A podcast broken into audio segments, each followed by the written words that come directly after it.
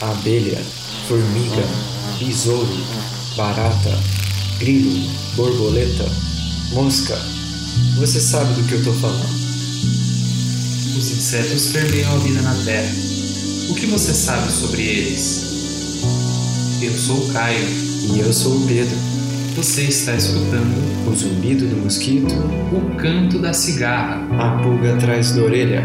Você está escutando Bug Bites, o seu podcast sobre insetos.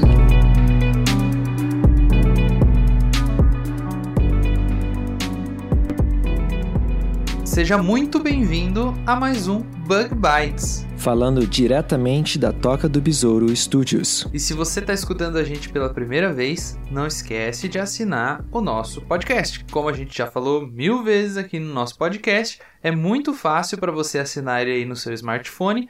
Se você não souber assinar, dá uma procuradinha aí no nosso feed, lá no nosso post, que a gente deixou o link para um vídeo nosso no YouTube, do nosso canal lá do Bug Bites Podcast, que a gente ensina muito fácil como você faz para assinar no seu smartphone. E não esquece de assinar o nosso canal também. Então vamos agora para os recados dessa semana, né, Caio? Quais são os recados que a gente tem? Então, Pedro, essa semana saiu o nome do ganhador ou ganhadora do sorteio do nosso livro de entomologia agrícola. Se você estava concorrendo, não deixa de conferir lá no nosso Instagram. E lembrando que se você tem um curso, um evento, um simpósio, um produto, um serviço que você gostaria de anunciar no Bug Bites, tudo que você precisa fazer é escrever pra gente. O e-mail é prodbugbites@gmail.com e se você quiser também o e-mail está escrito na descrição desse post, manda um e-mail pra gente e a gente faz o seu anúncio.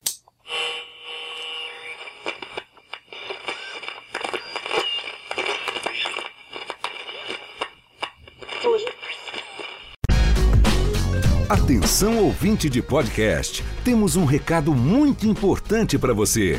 A ABPOD, Associação Brasileira de Podcasters, em parceria inédita com a Rádio CBN, está realizando entre os dias 1 de julho e 15 de agosto a quarta edição da Pod Pesquisa, que vai atualizar o perfil do público brasileiro de podcasts, além do perfil do produtor de podcast e também dos ouvintes de rádio. Acesse agora podpesquisa.com.br, preencha o questionário e participe dessa importante ação para um crescimento ainda maior do podcast no Brasil.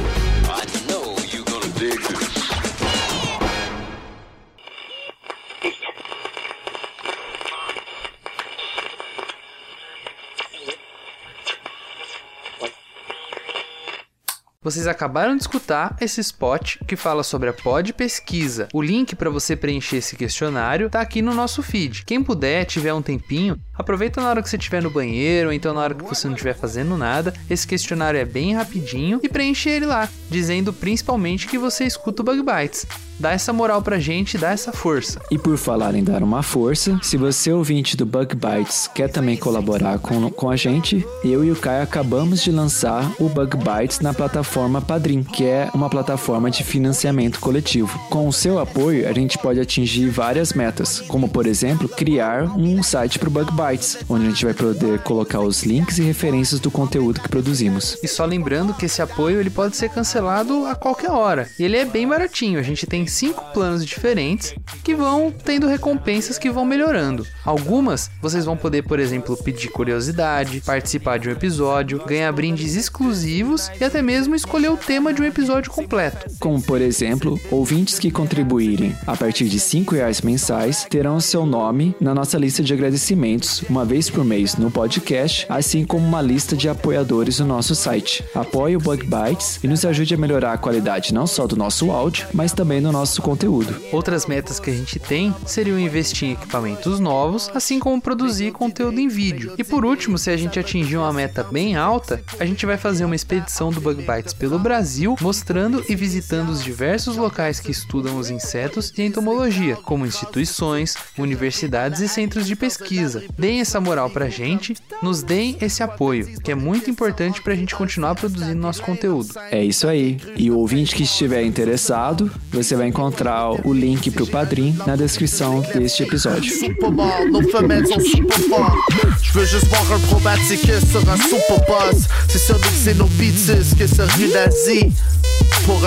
C'est un tsunami. E essa semana, nós do Buck Bites apresentamos o nosso primeiro episódio extra. É isso mesmo. No seu aplicativo de podcast, você vai ver que subimos não um, mas dois Bug Bites. No episódio extra dessa semana, o Caio conversou com a Natália e o outro Caio, que organizam o 12º curso de inverno em Entomologia Agrícola da Unesp de Jaboticabal e o Entomokids.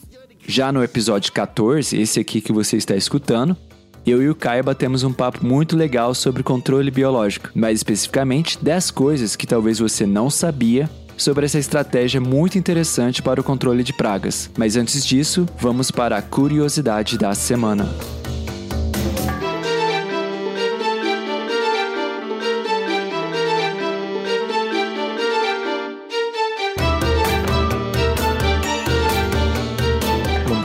Então a nossa curiosidade da semana.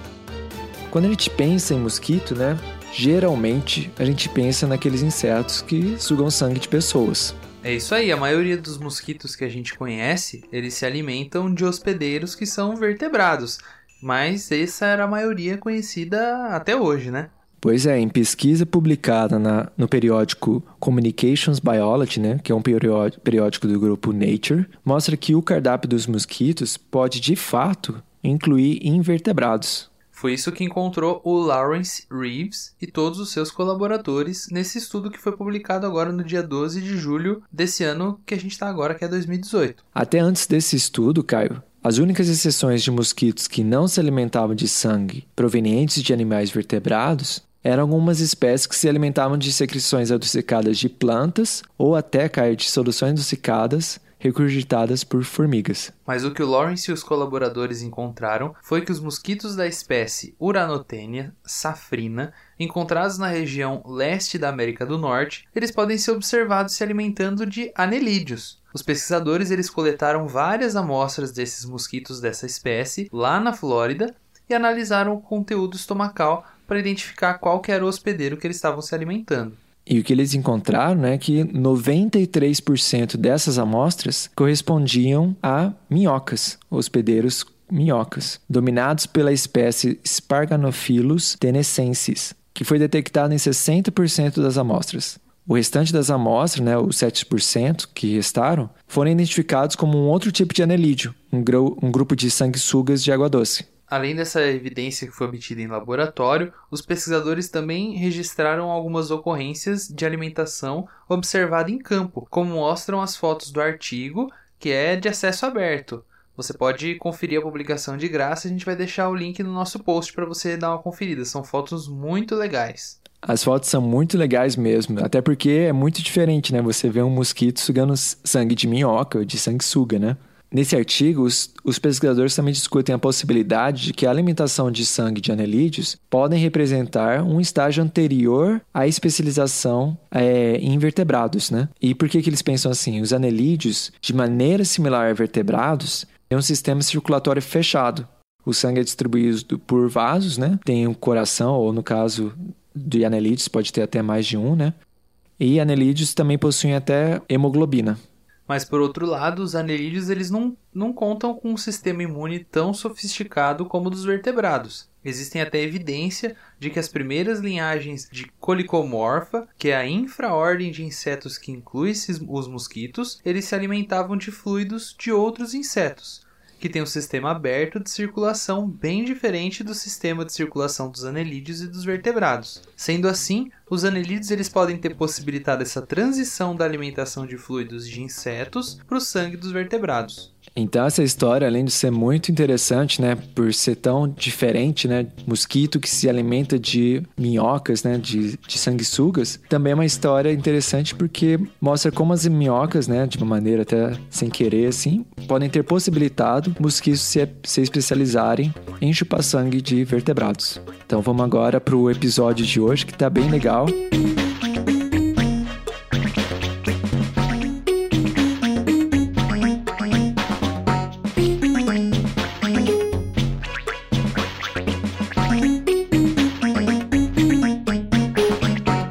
Estamos de volta para falar do nosso assunto principal de hoje, que é controle biológico de pragas. É um assunto que a gente sempre vê né, na TV, nos jornais, geralmente ligado com assuntos como consumo de produtos orgânicos ou uma forma alternativa né, de controle de pragas em relação, por exemplo, ao uso de defensivos químicos, né? Mas poucas vezes a gente tem a oportunidade né, de conhecer mais sobre esse assunto. Então hoje a gente trouxe aqui nosso especialista no assunto, o Caio, que você já conhece, para explicar para a gente mais sobre o controle biológico e apresentar 10 fatos que talvez você não conhecia sobre esse assunto. Caio, vamos começar então definindo o que é o controle biológico. Ah, quem dera, hein, Pedro, eu fosse especialista do assunto. Eu sou, eu sou só um, uma pessoa que gosta muito, que é interessado. Falta ainda bastante tempo para eu ser um especialista de controle biológico. Quem sabe um dia, né?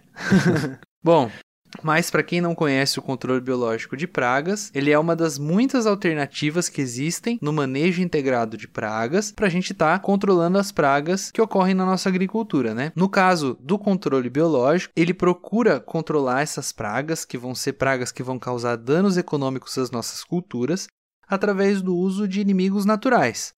Nesse caso, os inimigos naturais eles podem ser macro ou micro. Eles são macro quando eles são outros insetos, quando eles são parasitoides, predadores, ou seja, são grandes organismos, grandes assim que a gente consegue ver com os nossos próprios olhos, né? E eles vão atacar essas pragas. Já os micro, eles são doenças que atacam essas pragas. Podem ser fungos, podem ser bactérias, podem ser vírus, por exemplo. É como se a gente usasse a natureza contra ela mesma. A gente vai lá na natureza, a gente procura um inimigo natural da nossa praga, a gente de alguma maneira tenta produzir em larga escala dentro do laboratório e a gente cria o nosso exército biológico para atacar a nossa praga que ataca as nossas culturas, né, Pedro?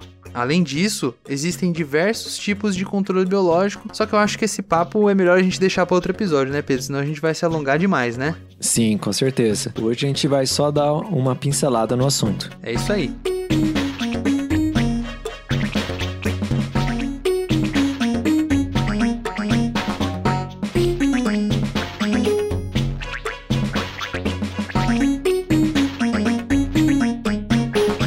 Caio, você mencionou, né, o manejo integrado de pragas, né, que é um método que combina diferentes práticas para um controle mais eficiente de pragas, tá, tá correto? Exatamente, Pedro.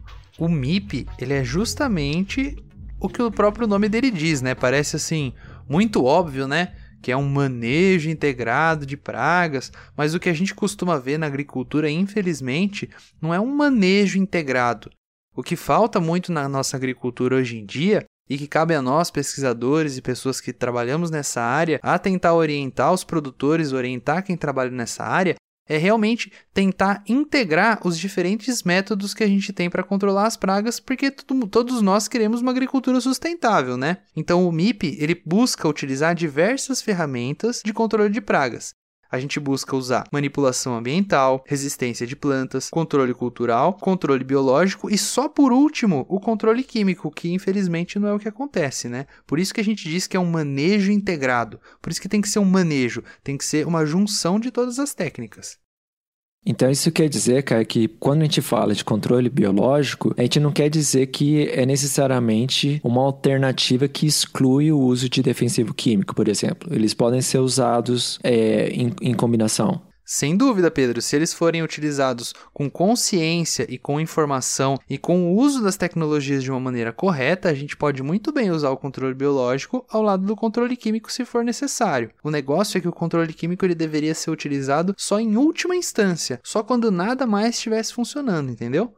Entendi, muito legal. Então vamos começar, cara, aqui com o nosso primeiro fato sobre controle biológico. Muitas vezes a gente escuta, né, que o controle biológico, como ele envolve o uso de organismos vivos, né, ele só é eficiente em pequenas áreas, em pequena escala, mas não é bem assim, né? Explica um pouquinho mais pra gente. É, Pedro, existe um certo mito, né? A gente costuma imaginar que o controle biológico, por ser uma prática mais ecologicamente correta, por ser uma prática meio que alternativa de um certo modo, a gente costuma imaginar que isso é coisa de pequeno agricultor ou daquele agricultor alternativo que está tentando fazer uma cultura orgânica, alguma coisa assim. Só que quem pensa isso, eu sinto lhe dizer se você pensa isso, mas você está bem enganado. Só para se ter uma ideia, hoje, em julho de 2018, aqui no Brasil, a gente tem mais de 60 biofábricas no Brasil inteiro, de norte a sul desse país aqui, produzindo os mais diversos inimigos naturais para se utilizar para o controle de pragas no campo. Mais de 30 dessas biofábricas produzem os macrobiológicos, que são os parasitoides, predadores, etc. E mais de 20 produzem os micro, que são aquelas doenças, vírus, bactérias, fungos e nematóides que a gente já comentou ali no começo. Ou seja, Pedro, você imagina, se existem 60 biofábricas fazendo isso, com certeza não é para um agricultor ou outro, não é para pequena área, com certeza isso tem um mercado e uma abrangência bem grande, né? Sim, com certeza. Inclusive no nosso meio, né, a gente conhece até empreendedores, né, que, que saíram para montar suas próprias empresas, né, que comercializam esses agentes de controle biológico. É isso aí, Pedro. Existe até empresa multinacional de controle biológico, acredite você. E, cara, eu acho interessante a gente enfatizar hoje que, apesar de que a gente vai falar bastante, né, de agentes macro, agentes micro, né, que são agentes bastante usados no controle biológico no Brasil, a história do controle biológico também envolve vertebrados e até outros invertebrados. Essa parte da história a gente deixa para outro episódio, né? É isso aí, Pedro. Hoje a gente está focando um pouquinho mais nas realidades do controle biológico no Brasil, né? E por falar nisso, Caio, apesar de que a gente está focando só no Brasil, a gente vai agora aqui pro, pro nosso fato número 2 para falar um pouquinho da história mais abrangente do controle biológico, que é o fato de que o controle biológico ele não é uma invenção recente, né? Ele já existe faz muito tempo. Exatamente, Pedro. Tem muita gente que costuma pensar, né, que o controle biológico é uma, uma técnica nova, uma técnica moderna, que os pesquisadores foram pensando, assim, mais recentemente, nos últimos anos. Só que, apesar de hoje em dia ela ser muito mais eficiente, muito mais abrangente, ter um nível de controle de pragas em grandes culturas, ela é uma técnica de defesa que a gente usa nos nossos cultivos já há milhares de anos. Exatamente. Milhares de anos. Hoje em dia nós temos registros históricos de que os chineses, lá no século 3 a.C., eles já observaram que algumas formigas predadoras se alimentavam de pragas dos citros. Assim, alguém teve a brilhante ideia de criar um sistema que facilitava as formigas atingirem os galhos das árvores de citros. Eles meio que amarravam cordões, coisas assim, de uma árvore para outra para facilitar a formiga ir de um lado para o outro. Cara, eu achei isso muito legal. Sim, e eu fui olhar um pouquinho mais sobre essa formiga, né? Mas ela, ela é uma formiga muito bonita, que ela ocorre ali na Ásia, na Austrália. Quem quiser conferir, procura lá no Google o Ecófila, a gente vai escrever depois no post. É uma formiga verdinha muito bonita.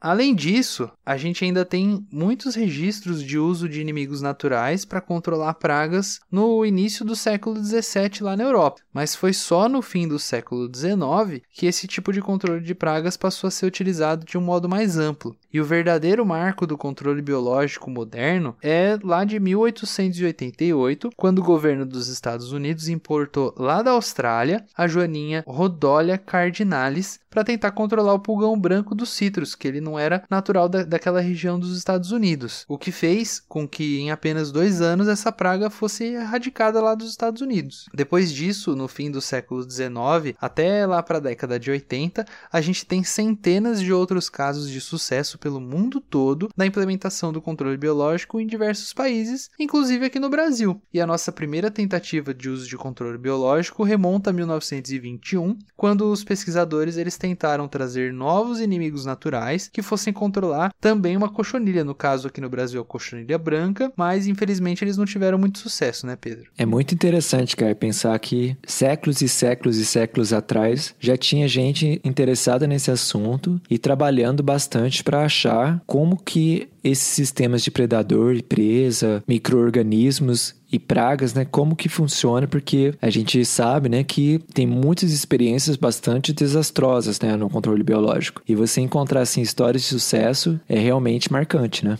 Bom, Pedro, eu acho que esse é até um ponto interessante de você a gente discutir, Cara, você já parou para pensar que a gente tá aqui em 2018 usando uma tecnologia que o ser humano já aprendeu a usar lá no século 3, cara? Isso é, isso é muito legal. Isso mostra o quanto a gente vai desenvolvendo as tecnologias, a gente vai aprendendo a usar as coisas que a gente descobre. Isso é muito fantástico. A gente vai aprendendo a desenvolver, a melhorar as tecnologias. A gente sempre acha que quando a gente descobre uma determinada tecnologia, ela vai ser imutável, ela vai ser fantástica, ela não vai ter problema nenhum.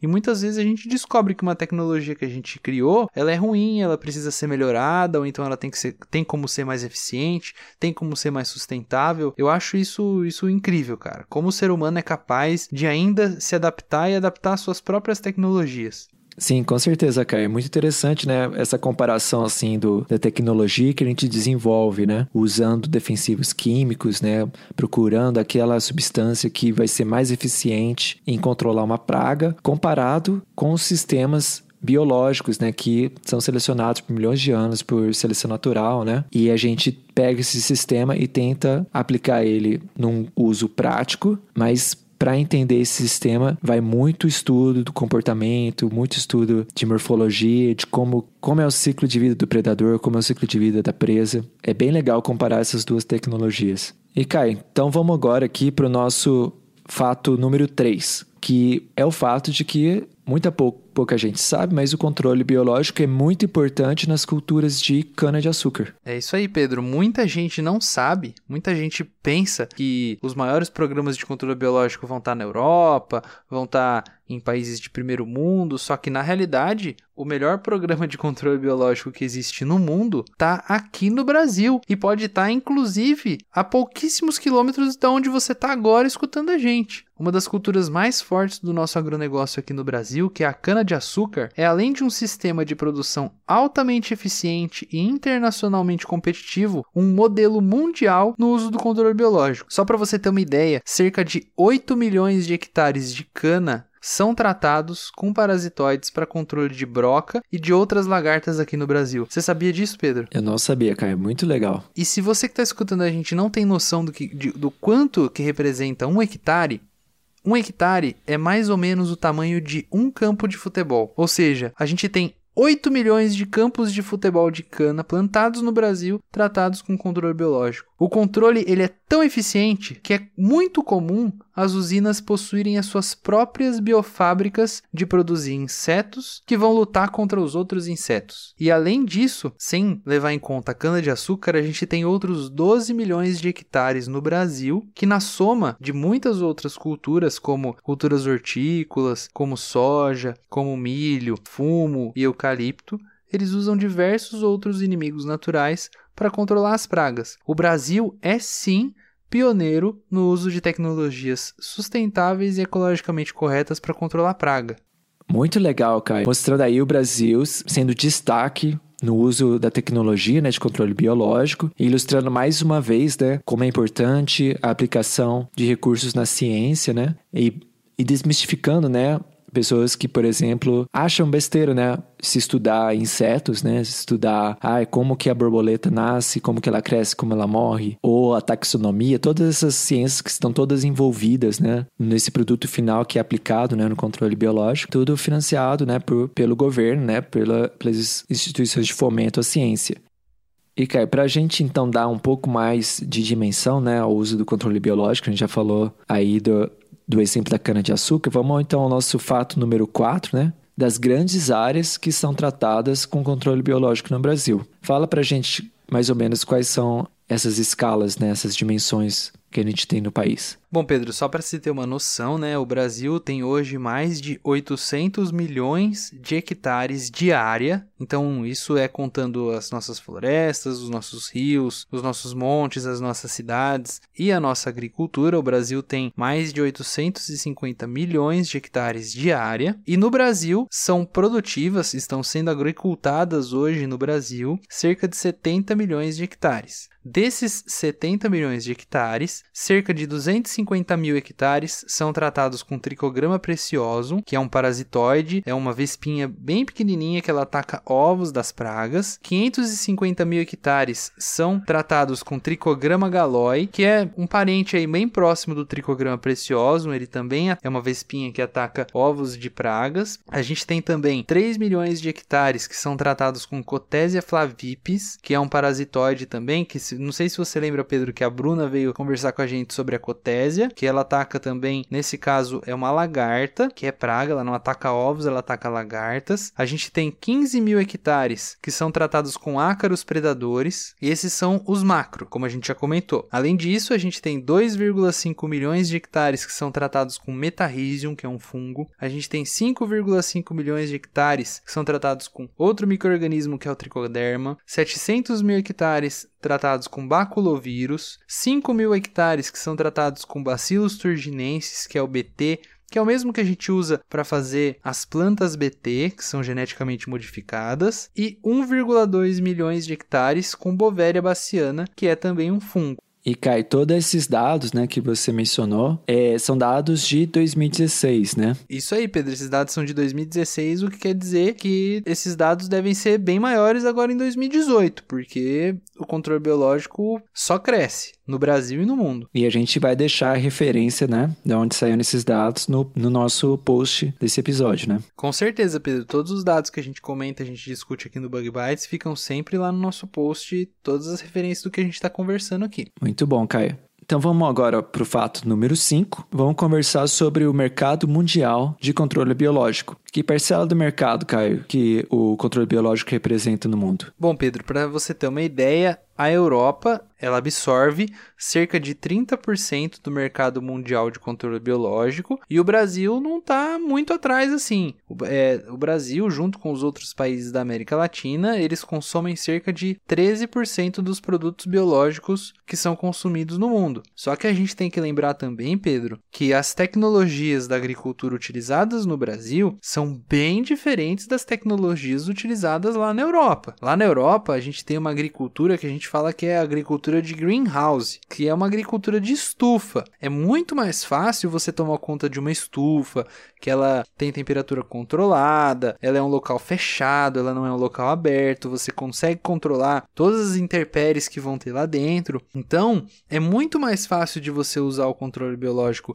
dentro de uma greenhouse, dentro de uma estufa, que é o caso que acontece mais lá na Europa, que as áreas são muito pequenas, do que aqui no Brasil. Aqui no Brasil a gente tem uma agricultura tropical. Por isso que a maioria da nossa agricultura aqui no Brasil são monoculturas, porque a gente está falando de escala. Então isso torna o uso do controle biológico um desafio muito grande. A gente precisa desenvolver tecnologias e maneiras de usar o controle biológico para nossa agricultura tropical. A gente costuma comparar muito. Ah, na Europa se faz isso, se usa aquilo, no Brasil deveríamos usar a mesma coisa, deveríamos fazer a mesma coisa, mas cara, são agriculturas muito diferentes. Tem certas coisas que são muito fáceis para se fazer em estufa e tem certas coisas que são muito fáceis para se fazer em agricultura tropical. Por exemplo, plantar soja é muito bom aqui no Brasil, é muito eficiente, você consegue produzir em escala com um preço muito legal. Agora, vai tentar plantar soja em uma estufa e vai ver se você vai sobreviver. Não vai conseguir, porque o preço da soja é muito barato, você precisa produzir soja em escala. Então, esse é um dos grandes desafios para nós aqui no Brasil, produzir controle biológico para nossa agricultura tropical, para nossa realidade. Só para você ter uma ideia, Pedro, do mercado mundial de controle biológico, hoje a gente tem mais de 265 espécies disponíveis no mercado mundial para uso no controle biológico de pragas na agricultura. Aqui no Brasil, a gente tem mais ou menos 170 produtos biológicos que são registrados. Lembrando que não é só porque são 265 espécies disponíveis no mundo que a gente pode usar no Brasil. Tem todo um teor de legislação, de registro dentro do nosso país. Existem também produtos que funcionam em outros países e não funcionam no Brasil porque eles são específicos para uma determinada praga. Então tem muita coisa assim. A gente ter 170 produtos no Brasil é um número bem representativo. E mais uma coisa, Caio, para acrescentar, é que, baseado no que você descreveu, né, dá para imaginar que o controle biológico, então, é uma coisa que precisa ser meio que customizada né, para a região onde vai ser aplicado. Porque parece que tanto o clima como até a biodiversidade local né, deve afetar a eficiência da aplicação de um agente biológico para um controle de praga. Tá correto isso? Sem dúvida nenhuma, Pedro, isso faz todo sentido, porque cada organismo biológico ele age diferente de acordo com o clima, de acordo com a região, com a praga, com o tipo de praga que está naquela região. Então é até por isso que existem, como a gente já comentou é, anteriormente, cerca de 12 biofábricas de produtos biológicos para cana, porque é importante que cada inimigo natural seja produzido para aquela praga daquela região. Existem agentes biológicos que são mais efetivos para uma praga de uma determinada região, outros agentes que são mais efetivos para outra praga de outra região. Eles são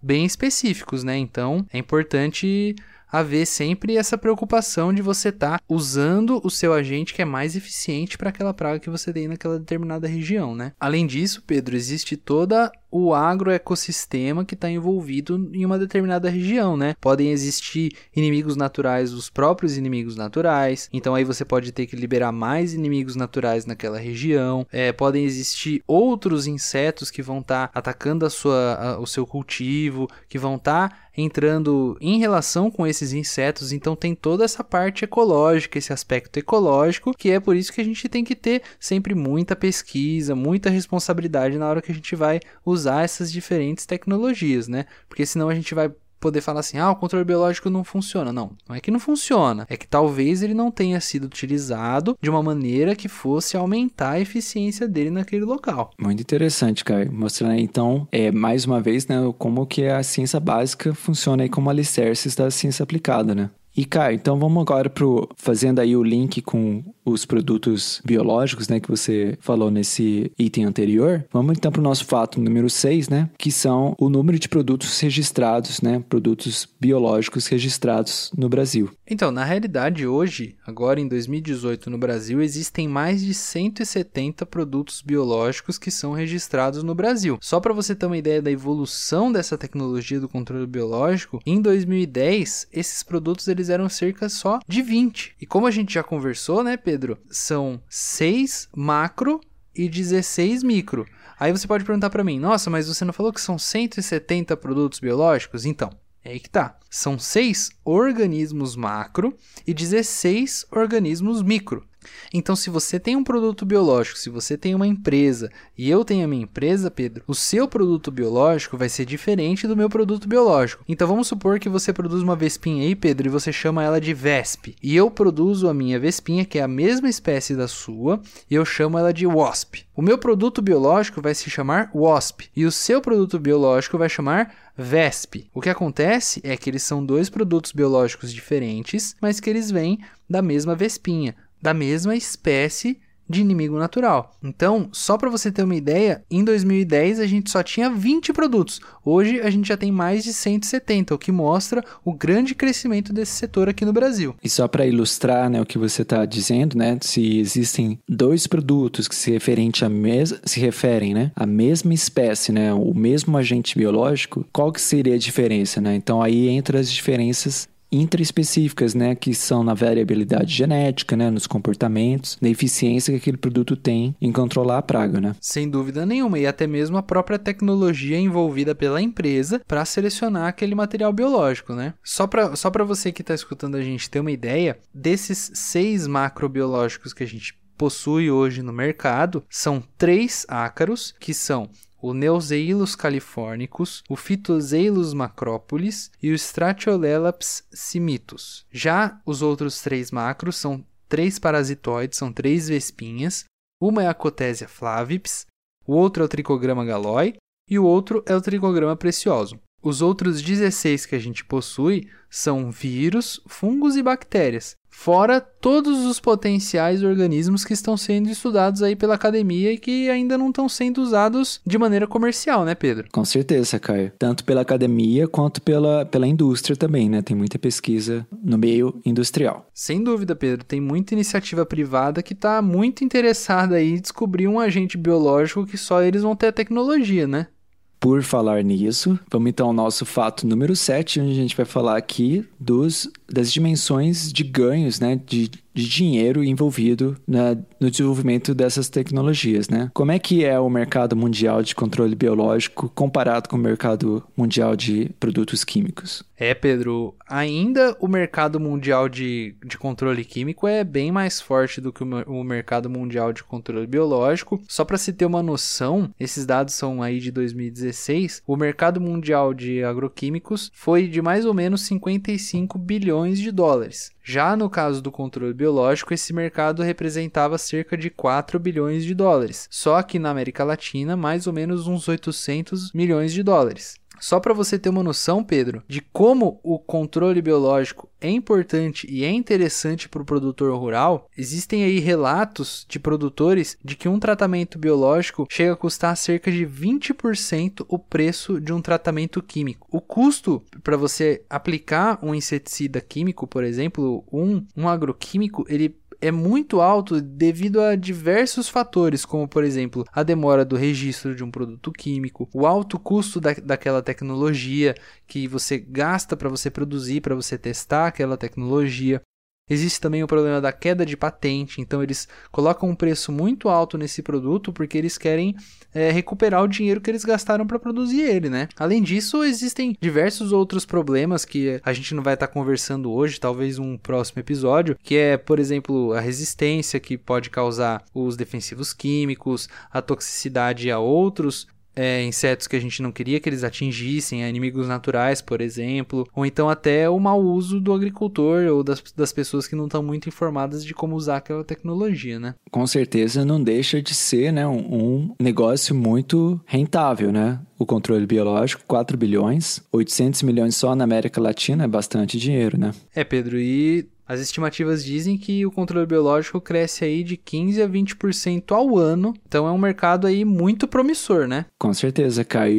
E agora ligando aqui com o nosso fato número 8, né? Comparado assim com o custo do desenvolvimento, né, de um defensivo químico, né? O desenvolvimento de um controle biológico exige muito mais investimento ou menos investimento? Então, Pedro, isso é uma coisa também muito legal, né? Hoje em dia, o custo de um, de um desenvolvimento de um inseticida, de um defensivo químico, ele tá muito alto, porque o ser humano já tentou pesquisar tanto os defensivos que a gente já tá chegando em um nível que vai ser muito difícil encontrar novas moléculas que sejam realmente ativas e que sejam seletivas, que consigam atingir o alvo que a gente quer que a gente quer que atinja mesmo, que é o nosso inseto praga. Então, hoje, só para se ter uma uma noção, o custo de, um desenvol de desenvolver um inseticida químico chega a ser aí da casa dos 290 milhões de dólares. Cara, é bem mais do que um bilhão de reais. Já para se desenvolver um organismo geneticamente modificado, ou aí um transgênico, chega a custar cerca de 125 milhões de dólares. Se a gente colocar aí o dólar uns 4 reais, é quase 500 milhões de reais, cara. É muito dinheiro. Agora, quando você compara todos esses custos para o custo de desenvolvimento de um produto biológico, é de 2 a 10 milhões de dólares. Você acredita nisso? Chega a ser 10% o custo do desenvolvimento de um organismo geneticamente modificado, dando aí de 8 a 40 milhões de reais. Não é à toa que muitas das grandes empresas químicas, inclusive, estão aí tentando comprar outras empresas ou então estão tentando desenvolver a sua área de controle biológico, né, Pedro? Eles também querem angariar um pouquinho desse mercado, né? Com certeza, Caio. E voltando ao ponto que você já fez, né? Só para enfatizar um pouco mais, né? O desenvolvimento de inseticida é tão, tão, tão caro. E um dos motivos, ou alguns dos motivos, são que os insetos são muito bons, né? Em desenvolver resistência, especialmente, né? Quando a aplicação do, do inseticida é feita de maneira inadequada, né? E fica nessa corrida, né? De procurar uma nova molécula que é mais eficiente do que a anterior e que respeite algumas regras, né? Que como você falou, né? No basta apenas ser muito bom em matar o inseto, porque você também não quer matar tudo que está ao redor. Então tem que ser muito específico, né? Não só ao inseto em comparação com os vertebrados ou outros animais, né? Mas também o inseto em relação a outros insetos, né? Que você também não quer causar um desequilíbrio nos ecossistemas vizinhos aos campos de agricultura. É isso aí, Pedro. Tudo isso faz com que o desenvolvimento de novos inseticidas mais efetivos, mais sustentáveis, se torne aí às vezes até muito inviável, né?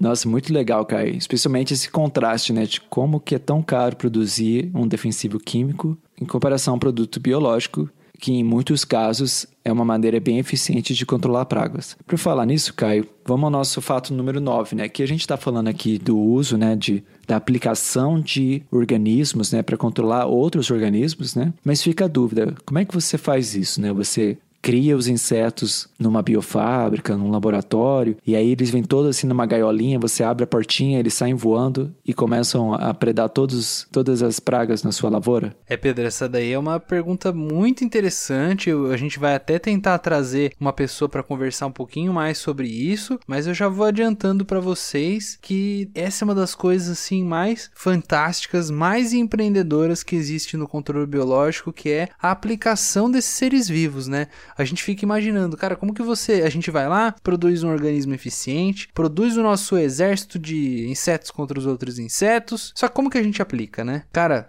existem tecnologias que estão sendo desenvolvidas para aplicar insetos, por exemplo, com drone. O pessoal desenvolveu uma capsulinha de papel, que dentro dessa capsulinha de papel ela é furadinha, e eles deixam os insetinhos todos adormecidinhos lá dentro, e o drone vai, tudo georreferenciado, dentro da área lá que ele precisa liberar aquela quantidade correta de insetos e ele libera o tanto que é necessário para cada área, ou seja, uma coisa super eficiente. Além disso, existe também liberação manual, então o pessoal pode colocar os insetos dentro de copinhos e, por exemplo, copinho biodegradável, copinho de papel, deixar dentro da área. Existem também, quando é em estufa, recipientes que eles criaram que eles colocam o inseto junto com serragem, com diversos materiais para que os insetos possam se mover entre as plantas ou então que eles ficam no substrato e sobem até a planta e vão atrás do inseto que eles vão se alimentar ou então que eles vão atacar. Existem cartelinhas que o pessoal pode deixar do próprio ovinho que foi parasitado, e aí, um, dois dias depois, o ovinho parasitado emerge aquele parasitoide que vai atacar outros insetos. É assim, um mundo completamente diferente, tecnologias completamente diferentes, e ao contrário do que muita gente imagina, muito mais tecnificado e muito mais tecnológico do que, do que muita gente acredita que uma fazenda possa ser, viu, Pedro? Muito legal, Caio, porque acho que muita gente, né, imagina, né, a aplicação, por exemplo, de defensivo químico, né? Lembra aquelas imagens da TV, né, onde o avião passa bem baixinho, né, soltando o inseticida, né? Ou então o, o pessoal com os borrifadores, né, que vão na plantinha borrifar o, o inseticida, né? E você, dos exemplos que você deu, né, dá para ver que a variedade de técnicas utilizada para se liberar um, um agente de controle biológico é bem grande, né? E bem, assim, diferente, né? Você, obviamente, não vai borrifar insetos na sua lavoura, mas o uso de drone, o uso de avião é muito, muito legal. É, Pedro, mas para falar a verdade para você, tem produtor que tá usando até pulverizador para aplicar inimigo natural de inseto, viu? Ah, é?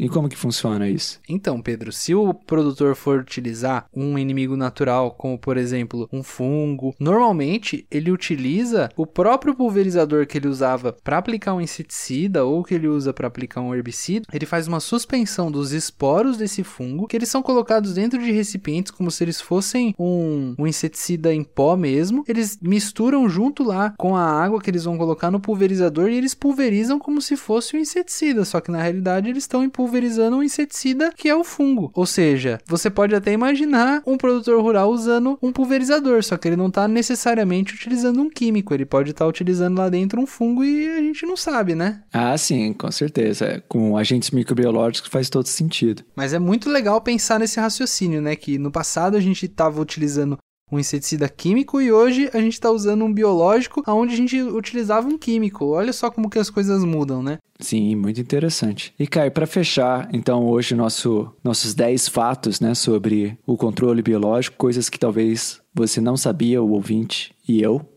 é, vamos então pro, pro fato número 10. Quais são os desafios, Caio, que uh, o desenvolvimento de controle biológico enfrenta atualmente? Bom, Pedro, sem dúvida que a gente tem muitos desafios na nossa agricultura. A agricultura do Brasil é muito competitiva, mas ela também é muito desafiadora. Os grandes desafios para a implementação do controle biológico no Brasil são hoje, em primeiro lugar, a cultura do agricultor, né? Muito agricultor acredita que o produto biológico pode não funcionar, ou então que o inseticida químico é o que funciona, ou então ele está acostumado mesmo pela tradição a usar uma tecnologia mais antiga, né? Que não é tão, tão desenvolvida como é hoje em dia. Existe também a dificuldade de, de, transferência de tecnologia, dessas novas tecnologias, essas novas técnicas para o produtor. O produtor ele tem que estar tá muito aberto para receber e para entender como essas coisas funcionam. Todas essas técnicas elas necessitam um monitoramento de pragas bem grande, então o produtor tem que estar tá sempre de olho nisso. Existem também diversas pragas e diversos problemas que a gente tem na agricultura que não tem o seu agente biológico válido, ou seja, eles não têm o seu agente biológico contra aquela determinada praga, então a gente acaba tendo que utilizar os outros métodos do manejo integrado de pragas para controlar essa praga. Existe também a qualidade desse agente biológico. Como a gente já comentou, cada agente biológico vai agir de uma maneira diferente. Então a gente, é, as empresas que produzem esses agentes biológicos, elas têm que estar sempre preocupadas com a qualidade daquele produto que eles vão entregar. Senão o agricultor vai tentar usar aquela tecnologia pela primeira vez, não vai funcionar e aí ele vai falar que a tecnologia não funciona, quando na realidade às vezes ele teve, infelizmente, acesso a uma tecnologia que não tinha uma qualidade muito boa. Não quer dizer que ela não funciona, mas sim que ela não foi muito bem utilizada, né? Além disso, existe ainda todo o problema de logística, manutenção e transporte desses produtos biológicos, porque a gente está falando de materiais vivos, então depois de um tempo eles podem não funcionar tão bem como seria o contrário, por exemplo, do caso de um inseticida químico, que você pode guardar lá por anos e ele continuar funcionando da mesma maneira. Além disso, a gente precisa de uma legislação mais adequada para os inimigos naturais, porque hoje em dia, infelizmente, muitos deles ainda são tratados como defensivos químicos, e o, o que não é uma realidade, né?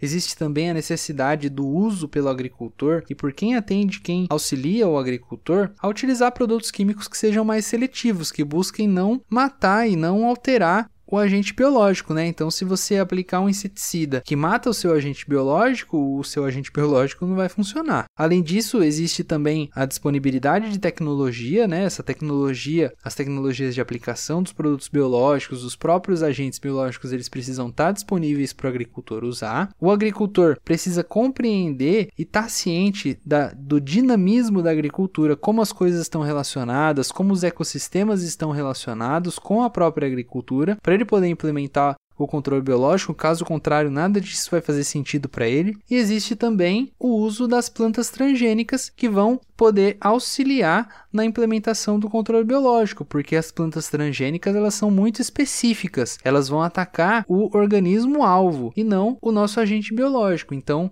o uso correto das plantas transgênicas também pode auxiliar a implementação do controle biológico. Nossa, são desafios nada triviais, né? São, são bastante desafiadores esses desafios.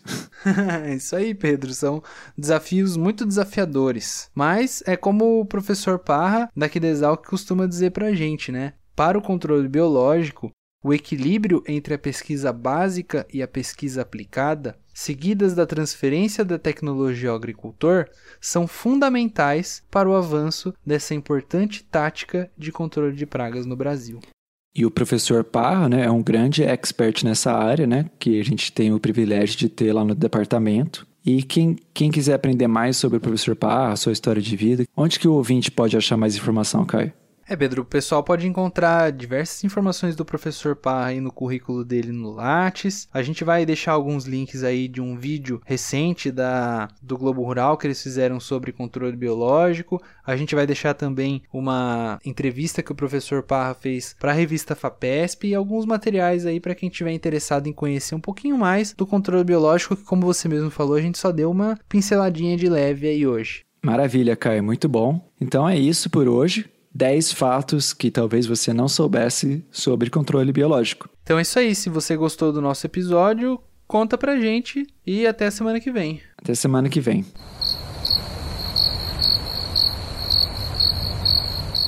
Estamos de volta então com a nossa participação dos ouvintes. E Caio, o que, que a gente tem para essa semana? Bom, Pedro, essa semana a gente teve bastante gente mandando foto e mandando muitas mensagens pra gente. Então, o Bug Bites gostaria de, de agradecer especialmente a Paloma BFD, a Rafaela LN, ao Breno, que é o BreCMS, ao Diego.dg, que eles mandaram mensagem pra gente lá no Instagram. Além disso, muita gente está mandando foto pra gente pra gente postar, a gente está postando, podem mandar que a gente vai postando. E essa semana a gente postou fotos do Gustavo.kna, da Roniele O Teixeira, do Dambe Bandeira, da Celeste Menelef, do Imneia.p, que é lá da Itália, super legal, da J Vitória, ponto underline, da Gice underline Flor, do P underline Edro underline Paulo, do Gerson HH, da Cláudia. Góes, do Sophie Gutierrez underline 7, que é lá da Colômbia, e do Marco Barelli. Todos eles que enviaram fotos. Se você tiver uma foto legal de inseto, manda pra gente. E é muito legal mesmo, cara. Eu fui ver lá, conferir algumas das fotos que, que foram enviadas. São umas fotos muito boas. Até eu, eu destaco aqui uma foto que eu, que eu achei bem legal de um comportamento de predação, né? Do louva-a-Deus, que a Celeste Meneleth é, registrou. É, essa e outras fotos você confere lá no Instagram do Bug Bites. É isso aí. Além disso, a gente também quer agradecer ao Philip Schuster, que ele mandou bastante material pra gente ver, mandou uma música, mandou alguns artigos. Muito obrigado, Philip. A gente ainda tá dando uma analisada, a gente provavelmente vai usar um pouco desse material que você enviou. E um abraço também pro Thiago Melfi, que também mandou fotos pra gente lá no Facebook. Valeu, pessoal, pela participação de vocês. Muito jóia mesmo. Muito obrigado, pessoal. Então, a gente vai ficando por aqui. Até semana que vem.